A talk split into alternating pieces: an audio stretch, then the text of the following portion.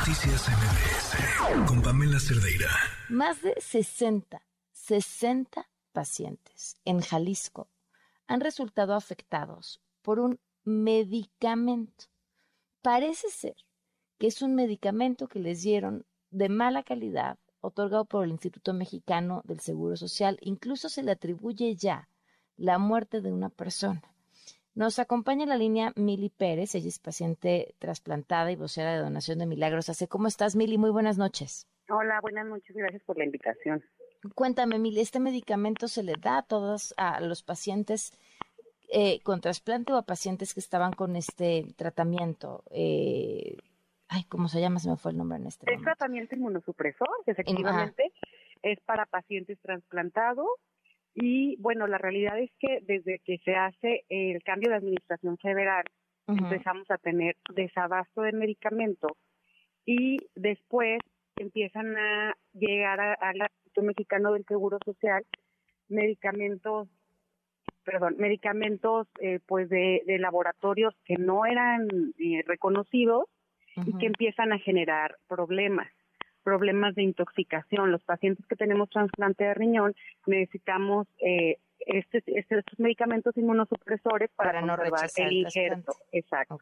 Entonces, empezamos pues primero desabasto, después llegan marcas completamente desconocidas, pero además eh, no tenemos la certeza eh, porque empezamos a tener cambios de nuestros niveles, empezamos a tener intoxicación, empezamos a tener bajas de niveles, como si no estuviéramos tomando nada, entonces empiezan eh, los primeros rechazos, hacemos una queja colectiva, eh, vamos al instituto, la respuesta del instituto es yo lo compro porque está avalado a COFEPRIS. Entonces básicamente es, pues el problema es de COFEPRIS, ¿no? Si a mi COFEPRIS me dice que el medicamento está bien, pues yo confío que está bien, pero además la respuesta de, de la delegación en aquel momento, cuando fuimos a, a, decir lo que estaba pasando, nos dicen, además, los pacientes, como nos han hecho tantas manifestaciones, nos han orillado a comprar lo que encontremos, donde lo encontramos. Ah, no, bueno, ajá. Para abastecer sus necesidades, ¿no? Entonces yo les decía. te, te, freno aquí tantito. ¿El medicamento original de qué laboratorio era? ¿O de qué laboratorios? Bueno, el medicamento que se otorgaba en el IN, que no, que no había tenido falla antes del cambio de administración federal, era fabricado por laboratorios PISA. Cuando viene todo el problema eh, con PISA, pues dejan de, comprarle a PISA y se allegan de otras marcas. ¿De qué marcas? Ah, bueno, hay, hay, hay un sinfín de laboratorios ahorita, ¿no? Este, ahorita hay cuatro marcas, cinco, este, pero en específico, una marca, desde que empezó este tema, empezó con problemas, con problemas, con problemas. Es una marca que se llama Laboratorios RAM de Zaguayo. Nosotros, a la primera instancia que acudimos, fueron a los encargados de farmacovigilancia del laboratorio. ¿Y qué les dijeron? A ver, vamos a volver a conectar la llamada con Mili porque se oye un ruidito ahí extraño y este y nos termina de, comentar sobre esta situación que bueno pues ya escucharon llevan rato pero qué tal como han hecho manifestaciones nos obligan a comprar lo que sea claro porque Pisa fue considerado el enemigo número uno del presidente eh, al tomar eh, la administración lugar de ver lo que surtían cómo lo surtían y cómo reemplazarlo si es lo que quería de forma correcta simplemente pues se cerró la puerta y ahí están las consecuencias. ¿Ya, ya estás en la línea otra vez? Mili, me, decías de este, este segundo, este medicamento, Laboratorio RAM Zaguayo, dijiste? Sí, Laboratorio RAM de Zaguayo. Nosotros tenemos un acercamiento con los encargados del laboratorio y ellos pues nos dicen que su medicamento está aprobado en todo mundo y que ellos para poder hacer una verificación necesitarían tener 10.000 cajas. O sea, pues, ¿de dónde sacamos los 10 mil cajas y son las 10 mil que vendiste, no? Nosotros, claro que, que, captamos lo que alcanzamos por medio de asociación. Este, logramos tener, yo creo que tenemos ahí en las oficinas de la asociación pegadas a 100 cajas, porque fueron cuatro lotes que, que detectamos que estaban dañados. ¿Por cómo detectamos? Por los análisis de los pacientes, pero además, pues hubo pacientes que rechazaron el injerto, ¿no? Y que lo alarmante eh, bueno, que ahorita tenemos conocimiento, uno que murió y tenemos dos niños y tres adultos. Ahora, puede ser incluso con el medicamento adecuado que esto suceda. Normalmente, ¿cuál es la tasa de rechazo y qué comparación hay con lo que han detectado ustedes? Bueno, la verdad es que el rechazo es, es, es muy impredecible, pero eran pacientes que habían estado estables mm.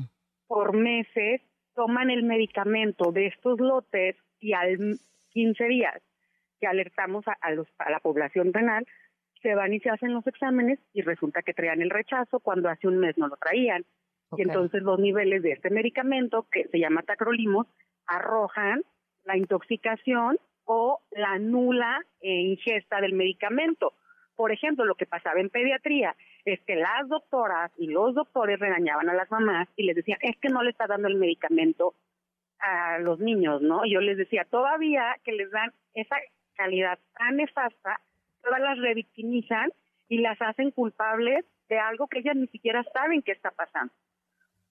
¿Qué sigue entonces? Nosotros presentamos una queja ante la Comisión Estatal, misma que por tratarse de COFEPRI se eleva a la Comisión Nacional, porque además pues no es no es este secreto para nadie que, que autoriza sin mil y un medicamentos sin que cumplan las este, medicamentos, eh, cosas milagro, que ni siquiera cumplen con, con los requerimientos para estar en el mercado, ¿no? Pero pues nosotros decidimos no quedarnos callados porque somos pacientes que recibimos una segunda oportunidad de vida.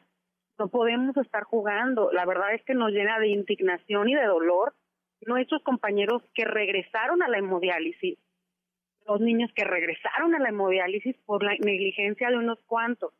Y bueno, qué decir del que falleció, ¿no? Que dejó una, una, una viuda y una niña de, cinco años, ¿no?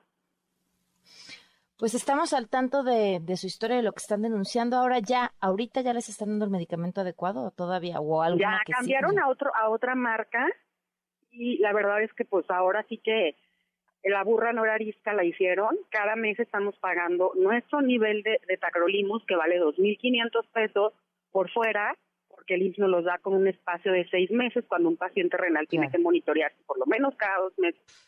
Y pues estamos por fuera revisando el lote, quién nos lo dio, cuándo nos lo dio, pues porque ya no tenemos confianza en lo que nos están dando de tomar. Haciendo la vigilancia que tendría que hacer la COFEPRIS. Exactamente, la vigilancia que tendrían que hacer ellos, esperando la recomendación que envía eh, la Comisión Nacional a COFEPRIS eh, les dieron 10 días a partir del viernes para ver pues qué van a responder. Pues estamos al tanto, Mili. Muchas gracias. Gracias. Buenas noches. Noticias